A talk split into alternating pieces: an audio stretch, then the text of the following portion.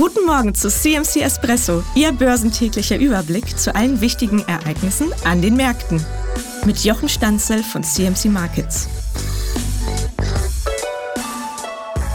Der Germany 40 stellt einem möglichen oberen Trendwendemuster ein kleines unteres Trendwendemuster entgegen.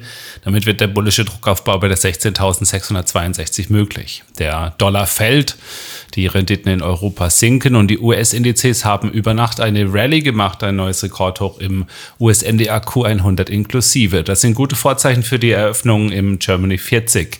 Ein schwächerer Yen und ein Zurückrudern der japanischen Notenbank lassen auch die japanischen Aktien an der Rallye teilhaben. Die brechen nach oben aus und sehen so aus, als würden sie einen Aufwärtstrend fortsetzen wollen im Moment sehen dann auch die japanischen Exporte schwächer aus und das nähert nur noch mehr die Erwartungshaltung, dass die Bank of Japan zunächst noch weiter an ihrer Negativzinspolitik festhalten wird, um das Wachstum zu stützen. Kommentare von US-Notenbanker Bostic, die eigentlich dazu dienen sollten, die Zinssenkungserwartung etwas zurückzuschrauben, werden vom Markt geflissentlich ignoriert. Ein Muster, das wir bereits aus der letzten Woche kennen, solange der Chef in Persona Jerome Powell die Musik weiter spielen lässt, verhallen konservative Töne einzelner Notenbankmitglieder wie das Rauschen im Blätterwald.